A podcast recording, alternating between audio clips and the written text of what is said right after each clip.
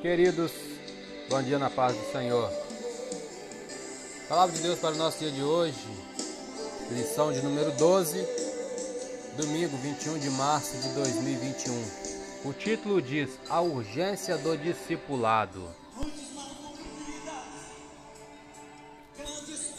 Textuário Mateus 28, 19 diz: Portanto, ide, ensinai todas as nações, batizando-as em nome do Pai e do Filho e do Espírito Santo.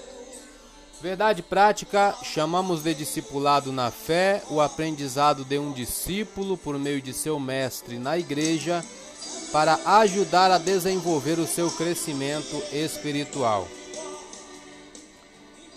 É, leitura diária, lemos durante toda a semana, de segunda a sábado. Hoje iremos ler a leitura bíblica em classe, Mateus 28, 16 a 20 e Atos 2, 42 a 47.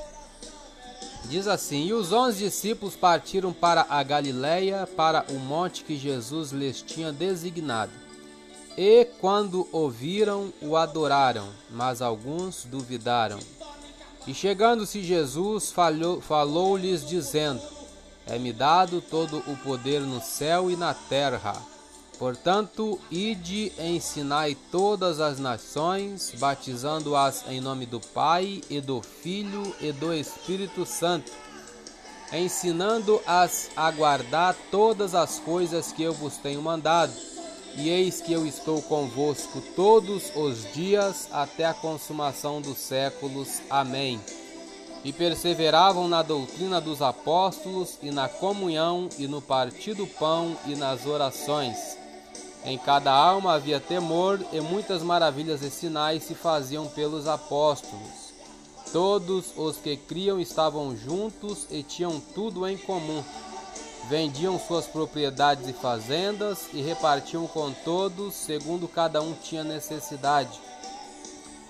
E perseverando unânimes todos os dias no templo e partindo o pão em casa, comiam juntos com alegria e singeleza de coração, louvando a Deus e caindo na graça de todo o povo.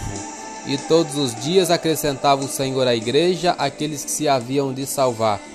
O objetivo geral é esclarecer a urgência do discipulado Objetivos específicos: tópico 1, conceituar o discipulado. Tópico 2, elencar o tripé do discipulado, que é a palavra, comunhão e serviço. E o tópico 3 queremos ler hoje mostrar que o discipulado gera um crescimento sadio para a igreja. Vamos direto ao tópico 3. O discipulado e o crescimento sadio da igreja.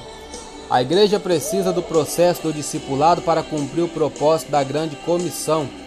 Não se trata de opção, é ordem de Jesus para a edificação e crescimento espiritual de cada cristão.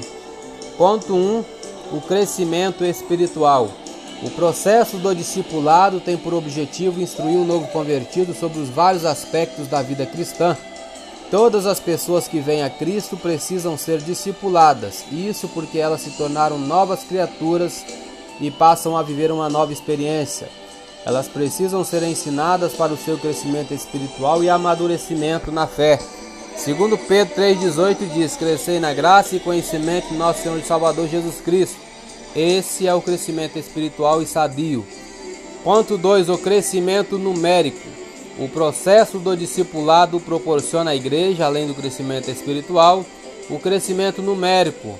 Note que o propósito da terceira viagem do apóstolo não foi para plantar igrejas locais, mas para discipular e ensinar a igreja de Éfeso, formar e treinar obreiros para a seara do Senhor. Ele ficou ali durante três anos. Ponto 3. O exemplo da igreja de Antioquia da Síria. O público da igreja de Antioquia era gentio, identificado como gregos. Os apóstolos de Jerusalém enviaram Barnabé para discipulá-los. Ao se deparar com um grupo de gregos convertidos, ele concluiu que ninguém seria melhor do que Saulo para ensinar esses novos crentes de costumes estranhos. Barnabé não hesitou em buscá-lo em Tarso para essa nobre tarefa. Eles discipularam a igreja durante um ano inteiro. Assim, desde muito cedo na história do cristianismo, a igreja se preocupa com o discipulado, pois fazer discípulo não é a mesma coisa que fazer membro de igrejas. Síntese do tópico 3: o verdadeiro discipulado contribui para o crescimento espiritual e numérico da igreja. Vamos ler aqui um pouco do subsídio da vida cristã. O discípulo, o discipulado eficaz estabelece a relação adequada entre a obra da treliça e a obra da videira. As igrejas tendem em direção à institucionalização pela qual o foco muda da videira, que é orgânico, para a treliça, que é a estrutura. Em vez de fomentar o crescimento moral e espiritual dos discípulos, focaliza-se na manutenção de programas e estruturas eclesiásticas. A história é uma fiel testemunha do que ocorreu na igreja cristã a partir do quarto século depois de Cristo. Por mais de 1200 anos, a maioria absoluta da igreja viveu distanciada do verdadeiro evangelho, até que veio a pré-reforma, seguida da reforma protestante, como propósito de voltar a posicionar a igreja nos trilhos do Evangelho de Jesus Cristo. Em parte, essa realidade também ocorre com muita frequência na história de cada igreja local. Por falta de investimento na vida espiritual das pessoas, obra da videira, enfatiza-se a manutenção de estruturas físicas e programas eclesiásticos, obra da treliça, causando assim enormes prejuízos ao corpo de Cristo. E além disso, impedindo-o de cumprir na terra a verdadeira missão Novas treliças, estruturas devem ser criadas, assim como antigas treliças devem ser ampliadas e restauradas, mas tão somente para servir à sustentação à videira, que deve continuar merecendo a principal atenção e continuar crescendo.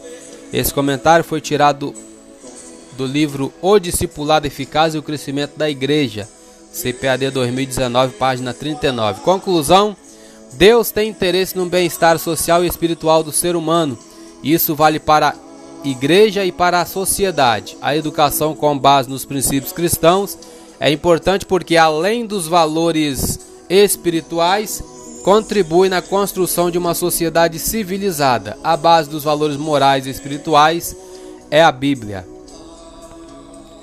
Eu sou Elias Rodrigues, essa foi mais uma leitura diária de hoje.